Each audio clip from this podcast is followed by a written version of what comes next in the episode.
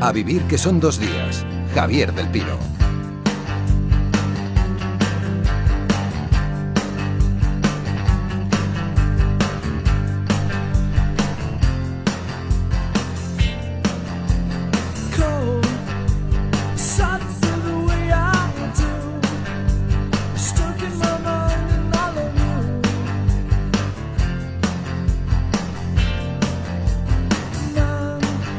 Momento para nuestra cita quincenal con la literatura, es por tanto un momento del reencuentro con el padre fundador de nuestro club de lectura, Oscar López. ¿Cómo estás, Oscar? ¿Qué tal? Buenos días. Vamos a hablar hoy con un hombre que ha llegado a la literatura desde el mundo de la televisión, aunque sea desde el mundo del guion televisivo. Hemos hablado tú y yo en alguna ocasión de cómo, eh, pues por ejemplo, en la Feria del Libro de Madrid, las colas más largas se forman siempre delante de la gente que es famosa. no es ese tipo de persona al que estamos hablando, ¿no? No, porque él es un guionista, vamos a decir que ha trabajado siempre detrás de las cámaras, pero es verdad que todo el tema este de los autores mediáticos, cada vez que llega el Día Mundial del Libro, el Día de San Jordi, se genera una cierta polémica, ¿no? Sobre todo por parte de algunos escritores, bueno, a los que no les gusta que tener al lado pues a un escritor que, bueno, que según ellos utiliza su popularidad para vender más libros. Bueno, es una eterna discusión, ¿eh? Para hacer supuestas novelas. ¿no? sí, lo que pasa es que ya llevamos años con esto. ¿eh? Quiero decirte que desde los años 90 que ya bueno había periodistas, porque algunos eran periodistas que salían en televisión y que publicaron novelas, en algunos casos buenas novelas. por lo ¿eh? menos los periodistas se dedican en sus tiempos libres también a escribir, ¿no? Eso es su profesión. Pero claro, hoy en día pues puedes encontrar pues un libro de Belén Esteban como Reflexiones y Ambiciones o biografías, supuestas biografías de algunos artistas que teóricamente las han escrito ellos, etcétera, etcétera. Tendríamos que tener algún día a Belén Esteban tú y yo, ¿no? En fin, como decíamos, eh, el caso de nuestro autor de hoy tiene poco que ver con el Star Televisivo ha sido durante muchos años guionista. Es Pep Brass y el libro que ha publicado en Alevosía se titula La niña que hacía hablar a las muñecas. Es difícil saber en qué momento exacto de la mañana del 14 de agosto de 1909 mi bisabuelo, Joan Brass, que por aquel entonces contaba 22 años, llegó aparentemente muerto a la más pequeña de las playas del nordeste de Ilabela. Hace un siglo el tiempo no tenía la importancia de hoy en día, y menos para los nativos de la isla, que inmunes al subyugador invento del reloj, solían guiarse por la posición del sol y por su instinto. Si tenían hambre, era la hora de comer, si los vencía el sueño, el momento de una larga siesta.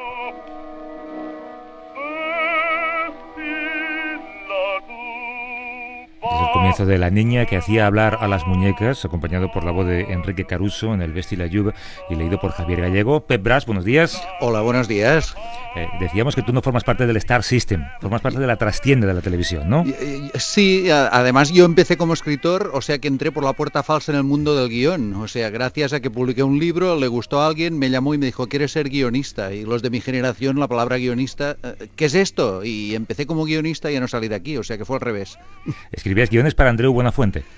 Para Andreu Buenafuente, sí, para varias personas, pero bueno, en 16 años para el Terrat de Andreu Buenafuente. Y, y, viví en las propias carnes ese fenómeno mediático del que hablabais por San Jordi, porque claro, Andreu sacó un libro llamado El Terrat cuando yo estaba en el Terrat de Radio y fui uno de los cuatro autores, digamos, que formaba parte del libro y les fui siguiendo a los Rolling Stones. yo siempre he apartado unos metros y, y viví el fenómeno y aquello era una locura. Bueno, hay que decir, yo creo que además es eh, muy esperanzador para mucha gente hoy en día eh, que este libro y el éxito que le acompaña, o que le puede acompañar, yo creo que le acompañará, de hecho, eh, es producto de que estás en el paro. ¿Podemos explicar esto? Pues sí, lo podemos explicar muy fácilmente. Hay libros que necesitan una cocción muy, muy, muy, muy lenta y este era uno de ellos. Y, tenía el argumento y había intentado escribirlo en mis horarios habituales del doctor Jekyll escritor. Yo me levantaba a las 4 de la madrugada y escribía de 4 a 7 libros y después hacía guionista. Y con este libro no, no avanzaba, no avanzaba, no avanzaba y de repente llegó el paro y digo, pues mira, hago cálculos, digo, puedo dedicarme dos años a escribir 14 horas diarias, va a avanzar rápido. y avanzó. Bueno, mira, literatura a cambio de ere, eh, nunca viene mal, ¿no? Oscar, eh, dinos, eh, ¿qué nos cuenta la niña que hacía hablar a las muñecas? Pues esta es una historia épica y como cualquier historia épica tiene que haber amor, tiene que haber viaje, tiene que haber aventura. Y aquí la hay porque tenemos al bisabuelo, porque lo cuentan al principio de la novela, el bisabuelo del autor, que por culpa de un naufragio llega a una isla brasileña, allí lo dan por muerto, pero mira si está vivo, que se enamorará de la doctora que lo atiende. Tendrá una hija y además va a vivir un sinfín de situaciones con esa hija a lo largo de varios años. ¿no? Es una novela dividida en dos partes. Tenemos una primera parte que transcurre aquí en, esta isla de, Brasil. Yo diría que es la parte más selvática y romántica. Y luego tenemos la parte más aventurera e histórica. Y eso transcurre en el París de los años 20, en ese París absolutamente eh, efervescente, donde está la bohemia, donde están los artistas, donde está también todo un tema que a mí me ha hecho mucha gracia, que es el tema de la ventriloquía a partir de, uno de los personajes. Está también un enamorado de la obra arquitectónica de Gaudí. Y todo esto lo narra eh, Brás pues con ese estilo yo diría mezcla de estilo poético, de estilo también directo, con unos ciertos toques de realismo mágico, sobre todo en lo que es en la, primera parte de la novela, y con algo que es inherente a su manera de, trabajar, que es con ciertas gotas de humor. Yo creo que también están muy presentes en el libro. Y hay, una cosa que yo creo que trasciende en todas las páginas de este libro, que es el peso de los genes familiares, ¿no? lo, que nuestros padres influyen sobre nosotros en el resto de nuestras vidas. Sí, eh, será un poco el tema. Cuando se habla del tema de, de una obra, pues ese será un poco el concepto. Es un libro que no hubiera podido escribir si no hubiera tenido una hija de 15 años y, de repente te das cuenta, todo te cambia, ¿no? Te das cuenta de que estás transmitiendo unos valores a tus hijos y, de repente eso se convierte en un mensaje que quieres lanzar, ¿no? Eh, ojo con lo que hacemos. Exacto. Bueno, como siempre nos acompañan dos oyentes de este programa, de Vivir que son dos días, que han pasado a formar parte de nuestro club de lectura. En Radio Albacete está Antonio Descarzo, tiene en común con Pep Bras, que es guionista de televisión, como él. ¿Cómo estás, Antonio? Hola, muy buenas, ¿qué tal? Esperemos que tu futuro sea o no sea igual al de Pep. No sé si quieres un, un, ERE a cambio de un libro. No, eh, no, no, no, no, gracias, gracias, Estoy bien como estoy. Muchísimas gracias. En eh, Radio Jaén está María del Mar Muñoz, es enfermera y coordina un grupo de salud mental con el que también tiene un club de lectura. ¿Cómo estás, María? Hola, buenas tardes. Eh, buenos días. Buenos días, exacto. Em, primero os voy a pedir una, una, primera crítica del libro. Y podéis ser todo lo agresivos que queráis con el autor, porque no se escucha. Empieza tú, Antonio. Eh, bueno, eh, en un principio a mí me ha mosqueado mucho el libro. Me ha mosqueado mucho porque... Empezamos bien. Sí, sí, sí. ¿Me voy o qué? No, no, espera, espera. Espera, que, luego dice, pero... Eh, no, no, pero, no, no, me, ha mosqueado porque me ha llevado por donde yo no quería ir. Tiene... Mm, la verdad es que Pep, yo lo conocía ya con el bajel de las vaginas vorginosas, me tenía algo ganado, bastante ganado, y con este he visto la evolución, pero me ha llevado por donde yo no quería ir. O sea, eh, yo quería que me solucionase cosas eh, como un autor normal, y él ha utilizado trucos de, guionista muy bien, muy bien puestos, tramas, subtramas, eh, y de hecho se ha pegado el lujo incluso de decir lo que hacía en el libro y eso me mosquea más. O sea, de, actuar, o sea, de escribir como un autor y de explicar lo que él siente como autor y como escritor, ir explicándolo. Y eso me mosquea. Me, ha gustado, en, general me ha gustado bastante, me ha gustado muchísimo, con un par de fallitos, pero bueno, en, general me ha gustado bastante. un par de fallitos. un par de fallitos. ¿Te habían dicho eso alguna vez? Eso luego en privado. ¿eh? qué mono, qué mono. Venga, María del Mar, adelante. Bueno, yo reconozco que me ha fascinado. Eh, sí me ha mosqueado que se acabara. Y y por lo demás, comparto mucho lo de, lo de que me recuerda mucho al realismo mágico, como por ejemplo en el amor en los tiempos del cólera se describía el amor como una situación en la que se pierde peso, diarrea, no sé qué, y aquí igual hay una señora que es un personaje casi que me recuerda a los cuentos de Baluna, de Isabel Allende, y sin embargo luego al ver en los agradecimientos y qué autores son los que son sus preferidos, sin embargo no se parece en nada, y eso es como que pienso que al final el autor nos dona el libro y nosotros le damos nuestra lo interpretamos, ¿no? Y eso me ha, encantado, me ha encantado hacer el libro para mí. Bueno, María del Mar, es que la manera como se conocen el bisabuelo que naufraga en la isla y la doctora es puro realismo mágico y además es muy emocionante también a la vez, ¿no? Sí, sí, y tanto y tanto. Yo no podía dejar de leer. Claro, tú mezclas además eh, personajes reales a los que a veces eh, retocas con algunos hechos históricos o otros que parecen pura ficción. Parece que estás provocando al lector a que vaya a Google a ver si es verdad lo que estás contando, ¿no? Pero desde el prólogo mismo, o sea que ya es el prólogo, ya doy una pista de que soy un embustero de mucho cuidado. Porque el, el barco que naufraga, mm, si lo buscas por Google no existe, pero en cambio existió. Lo único que yo le he cambiado el nombre yo le pongo Príncipe de Barcelona y me estoy refiriendo a Príncipe de Asturias. Y no naufraga, el eh, eh, Príncipe de Asturias Asturias no naufragó en 1909, como yo digo en la novela, sino en 1916. Pero el resto es exactamente igual. Zarpó del puerto de Barcelona y, iba rumbo a Buenos Aires y naufragó delante de las costas de Isla O sea, todo es igual, excepto que yo cambio cosas para putear a la gente que no lo encuentren por Google. Ahí, ahí, ahí, Esto es un escritor. Eh. Eh, toda, esta gente que dice que se parece mucho, algunos capítulos por lo menos, ¿no? que tienen mucho de realismo mágico, eh, de, no sé, de García Márquez, incluso de Ruiz Zafón, ¿lo aceptas? Mm, a ver, yo quería precisar una cosa antes de que se me olvide, que se me va la memoria precisamente por el síndrome de Google. Eh, que no es cierto que haya puesto mis autores favoritos al final, en la lista de agradecimientos. Yo lo que he puesto es la lista de autores a los que leí o releí mientras escribía el libro y que yo supongo que influenciaron en la escritura del mismo. O sea, más o menos vengo a decir esto. O sea, no quiere decir que sean mis autores favoritos, ni mucho menos. Son los que leí mientras escribía el libro. Y es inevitable que mientras lees a unos autores, eh, evidentemente la lectura en el fondo es escritura para un escritor. Eh, te influencia aunque no quieras. Pero, uff, yo llevo leyendo desde los siete años y a saber los que me han influido para escribir este libro. Es, es, una novela arriesgada porque, como os decía antes, hay dos partes claramente diferenciadas. Esa primera parte selvática, esa primera parte romántica y luego está esa segunda parte que tiene que ver con ese París de los años 20, ¿no? absolutamente años convulsos. Pero ahí Pep Brass también es muy hábil eh, y yo creo que consigue hacer ese tránsito porque utiliza la mirada de la niña, de la hija, que es la que va hacia allí. Yo creo que esa era, era una parte complicada, porque si no llegas a acertar con esa mirada, la verdad es que el salto era abismal. Era, em, sí, y para eso tuve que sacrificar una pieza al ajedrez muy grave. Que no se puede eh, contar. Porque no, no, se puede contar, sería un spoiler gravísimo, pero es el momento que me costó más como narrador tomar la decisión. Y digo, es que si no lo hago van a llegar dos piezas que son la misma pieza, o sea, dos piezas, dos reinas del tablero de ajedrez van a llegar a París y no va a funcionar, con lo cual tuve que hacerlo. Y yo quería llegar a París con la mirada ingenua de la niña y que esto nos distrajera de decir, ostras, estás en París, ves a ver qué hace Joyce en este momento a la niña le importa un bledo. La niña llega a la ciudad de París y queda fascinada por París porque viene de Guanchuma, que es una aldea con 20 casas, porque no ha visto nunca la nieve, no ha visto la Torre Eiffel, y, es esa mirada ingenua la que al lector le distrae, es el truco de, ilusionista, y, no se da cuenta que hay un cambio de estilo, que hay un hachazo. Antonio, eh, María del Mar, estáis aquí para eh, reprochar o preguntar lo que queráis al autor, es un privilegio, así que si tenéis cualquier cosa, adelante. No, no, a mí realmente me ha gustado, me ha gustado bastante. No, no estoy de acuerdo con lo del realismo mágico.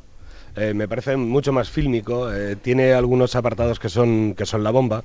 Me encanta cuando empiezas a describir las, las épocas y empiezas a hablar de, de, todos los datos que dar, de personajes, de, de fechas y, demás, que te abruma, pero que te, te quedas flipado, ¿no? Y que además está... Eh, está todo narrado como, mm, como muy fílmico, ¿no? O sea, se, nota tu, tu, oficio como guionista, de hecho hay párrafos incluso, hay uno en especial que me ha encantado, que son las motas de polvo en la habitación, eh, se produce una conversación y lo estás viendo. Eh, igual que el, primer naufragio. Eh, eh, eso es totalmente, vamos, es, un argumento narrativo para ponerle una peli, pero vamos, pero fijo, ¿eh? Bueno, me he quedado sin palabras, no, no, es un elogio, ¿eh? Sí, sí, por favor, que Spielberg esté escuchando esto ya. Luego te contará lo de los dos fallitos, ¿eh? Por eso. Sí, sí, sí, me lo imagino, me lo imagino. Bueno, yo creo que se os nota a los dos que soy guionista, ¿no? En la habéis dado la orientación fílmica. yo, no sé, agradecerle porque creo que el género femenino sale muy, muy bien parado en este, en este libro, ¿no? todos los personajes están muy bien definidos, me encanta porque casi le pone la cara. Pero además, las mujeres del, del libro pues creo que están muy muy bien tratadas y me ha encantado eso de las mujeres no necesitan que las organicen. Bueno, se organizan ellas solas sí, sí, sí, sí. sin embargo los hombres lo siento pero necesitan un poco de empujón. Mira te, voy a decir algo. Este es el primer libro que le iba leyendo capítulo a capítulo a mi mujer. Los otros no sabía ni de qué iban y me esperaba acabarlo y, y cuando lo acababa entonces, toma, y se lo pasaba para que lo leyera. Y este le iba leyendo yo los capítulos, como si no supiera leer ella, para ver su reacción. y supongo que muy positiva. Pues sí, la verdad es que sí. de, hecho, creo que te pide una segunda parte de tu mujer, ¿no? Eh, sí, en eso estamos. Sí, ella va insistiendo y yo le digo, pero si ya está, he condensado todo el argumento que tenía. Y, bueno, esto no es verdad, Pep. Yo he leído que escribiste como, yo qué sé, 1500 páginas y luego fuiste cortando, ¿no? Pues, pues eh, los eh, desechos y una novela. sí, podría hacerlo, podría hacerlo. Pero bueno, estamos en esa guerra porque tengo otros proyectos y ella quiere que siga con este. Matrimonios, cosas de matrimonio. Oye, ¿por qué, ¿por qué una ventrílocua? Pues porque siempre me ha traído todo este mundo de la farándula mágico. Normalmente en mis novelas aparecen magos eh, que hipnotizan o aparecen mm, eh, cosas que te hacen huir de la realidad. Y entonces el mundo de, la gente que, en el fondo, es, una metáfora de la escritura. O sea, hacemos hablar a personajes los escritores, ¿no? Y, y estamos detrás. Y los guionistas hacemos hablar a muñecos que son más o menos eh, comunicativos y que esos muñecos lo hacen más o menos bien, pero estamos detrás siempre. Y supongo que me ha salido así, pero no era premeditado, ¿eh? Te estás definiendo como ventrílocuo de Andreu Buenafuente ahora mismo, ¿eh? No, no, no. He, he- he sido ventríloco de muchísima gente, de buenos No y malos. solamente de Andreu. no, no solamente Andreu. Oye, oye, ahora que habláis de este tema, ¿qui- ¿quién es Francisco Sanz? Francisco Baldoví, el, pues eh, era el 1900, los albores del siglo XX, era probablemente el ventríloco más grande que ha existido jamás. Lo que pasa es que como estamos en este país, donde la cultura cuesta tanto hacerse notar, si fuéramos franceses sería nuestro Georges Méliès, para entendernos. Y en la novela se reivindica de alguna manera porque el profesor de Sion en París, que le da clases de ventriloquia, eh, significa que ha sido su alumno. Y le pasa la película que hizo Fran- Francisco Sanz, que se llamaba Sanz y el secreto de su arte, una película que ha sido restaurada hace poco por eh, la Filmoteca Valenciana, que recomiendo a todo el mundo que la vea, porque es una maravilla. Eh, hay un cameo de, de Walt Disney en la, en la Sí, película. es A- verdad. a- ahórrame la visita, a- ahórrame la visita a Google. Di- Dime si es verdad o no. Eh, Walt Disney estaba en esa época en París, hasta aquí puedo leer. Eso es todo. Pero no, no, no, no, eso no es verdad que allí encontré el origen de lo que luego fue Blancanieves. Eh, mm, es posible, es posible. en todo caso, tiene gracia el momento. Creo que tiene gracia el momento. Mm, Mi mujer se, se rió bastante con ese momento. Antonio, María del Mar, eh, ¿alguna cosa que no encajara, alguna ficha que debería haber sacrificado antes en la lectura de esta novela? Eh, En general no. En general No, está, está, está bastante está bastante estructurado, está bastante bien. Bueno, pues cambio la pregunta, Antonio. Eh, Ma- María del Mar, ¿leeríais una segunda parte de esta novela? Sin dudarlo. Sí, sí. ¿Tú también, María del Mar? Sí, sí, por supuesto. Le están da- dando argumentos a mi mujer. ¿eh? Eso, te- eso estaba pensando Sí, sí, yo sí, ahora, ¿eh? sí. mientras estaba escuchando, Sí. Pep. Sí, no, Exacto. no, en realidad no sería una segunda, sino una segunda y una tercera, si, si me replanteara el proyecto. Porque, podemos- sí, sí. Si podemos aprovechar el paro todavía.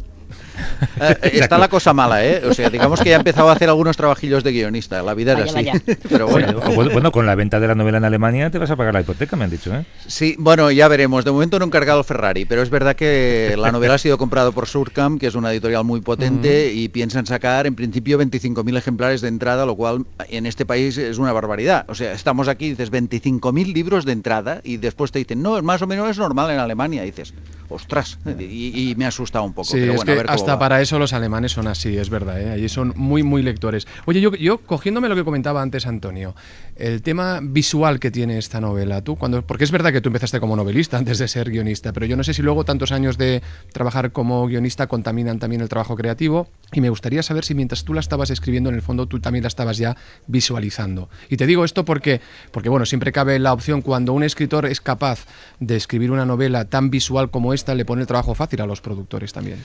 Siempre he trabajado igual, eh, o sea, necesito visualizar siempre las escenas una vez he hecho el trabajo de estructurar el libro, eh, necesito visualizarlo mientras lo estoy escribiendo y si no lo visualizo retoco y pulo y retoco y pulo hasta que lo visualizo. Lo que es verdad es que es la primera vez que todo el mundo que, que lee un libro mío me dice que es para una película, con lo cual debe ser la primera vez que me sale un libro cinematográfico. o sea que no sé, y soy el mismo escritor siempre, no sé, que Claro, no lo, sé. lo que pasa es que sería una superproducción, costaría mucho dinero hacerla. Eso, eso va en contra tuya, ¿eh? Eso, eso es verdad. No me, no me he planteado en ningún momento hacer un libro que se pudiera convertir en una película española. O sea, yo intentaba hacer una novela. O en un documental barato, ¿no? Eh, o- oye, déjame que te haga una pregunta, porque tú vienes de ese mundo de la trascienda de la televisión. Eh, has pasado un tiempo, o por lo menos ahora, eh, has aprovechado para escribir esta novela cuando estabas en el paro, después de la reducción de empleo en, en- en el Terrat, ¿no? Hace poco estaba en, en España un guionista americano muy conocido, leí una entrevista suya con El País hace un par de días, y hablaba de cómo ha cambiado la televisión, cómo es un mundo distinto, cómo ahora se consume en fragmentos más pequeños, cómo eh, el mundo televisivo de los guionistas, tal y como lo conocíamos, ha desaparecido, ¿no? En España, ¿cómo está ese mundo? El mundo laboral de los guionistas. Mm, en- depende del ámbito, pero en general está muy mal. Yo diría que, por ejemplo, en el, en el tema de las series, este señor, hablamos del señor que hizo la versión americana de The Office y, y Correcto, Simpson. sí, también hizo Sí. Seinfeld, también. sí. Sí, sí, hizo muchas cosas. Eh, pues en América tienen ahí un concepto muy claro que es el concepto de que un guionista es el, el señor que en principio ha salido todo de su cabeza y que, y que por tanto ese señor tiene que ser productor ejecutivo porque si viene alguien de atrecho y dice, ¿cómo tiene que ser el sofá? Pues esa persona le dirá, el sofá tiene que ser con flores y no cuadros, por ejemplo, ¿no? Y aquí en España ese concepto no acaba de tenerse aún muy claro. O sea, el guionista es alguien que escribe, que le cambian el 40% lo que ha escrito y le dicen gracias y se va a su casa. Y entonces se hace la serie. Eso por el tema de las series. Y por el tema de otras cosas, a ver, yo hice reformas en mi, piso hace unos años, eh, me equivoqué al escoger eh, unos ladrillos, no me gustaron, le dije al, albañil, le dije, no me gustan. Eh, y digo, ningún problema, ¿cómo los quiere? Digo, ahora los quiero negros. Me los cambió y me cobró los otros y los negros. en el mundo del guion no existe. O sea, te encargan algo, lo escribes y, dice, hemos cambiado de opinión, eh, escribe esto. Y dice, bueno, y lo otro que he escrito, ah, no, ahora queremos esto, y no te lo pagan. Con lo cual, muy no bien. Nos gusta, no, vale, ¿no? Claro, y además, eh, decía este hombre que, eh, gente que participaba en ese seminario, que los guionistas españoles se, han acostumbrado a hacer lo mismo por mucho menos precio, y que las producciones que se hacen en España, algunas en Estados Unidos serían más o menos igual visualmente, pero costarían mucho más. Em, yo sí, yo creo que a veces de los defectos se sacan virtudes, pero que ya llega un momento que te hartas de decir, mm, ah, joder, mm, tampoco queremos la HBO, ¿no? Pero que, vamos a darnos un poco de protagonismo al fin y al cabo, a ver si así mejora algo. Por eso, por eso cuando he tenido la oportunidad de, hablar con algún guionista que también se ha convertido en novelista, siempre han comentado eso, ¿no? Que al menos en la novela tienen el control prácticamente absoluto, ¿no? Salvo lo que le pueda decir su editor, ¿eh? Pero hay, hay ese control y se sienten realmente a gusto todos esos guionistas. Yo he intentado, he intentado no prostituirme en el mundo de la escritura y lo he logrado, o sea que siempre escribo el libro que me da la gana, al menos, aunque me han ofrecido prostituirme también, ¿eh? Pero en eh, principio me he negado. Te, iba a decir, de hecho, ir saltar de guionista televisivo a escritor en España Hombre, una isla en el Caribe no te vas a comprar, ¿eh? No, no, no, eso seguro que no. Y entonces para evitar eh, contaminaciones de tono hago esto. O sea, cuando estoy trabajando en las dos cosas, me levanto temprano a las 4 de la madrugada y hago de escritor, de 4 a 7. Bueno, y el producto que has obtenido, eh, gracias a, ese expediente de regulación de empleo, todo hay que decirlo, es, es un producto muy digno eh, que esperamos que tenga mucho éxito en el futuro. Vamos a agradecer a los dos oyentes que se lo han leído y que se han venido por aquí, a Antonio Descalzo, que estaba en Albacete, y María del Mar Muñoz, que estaba en Radio Jaén. Eh, gracias, compañeros. Espero veros más adelante. Un abrazo. Un abrazo. Hasta luego. Y a ti, Pep Bras, la niña que hacía hablar a las muñecas. No era buena por el libro y que haya una segunda, una tercera, una cuarta parte, que Spielberg te compre el guion y que te puedas volver a alicatar esa casa que Muchas gracias a vosotros. Hasta luego.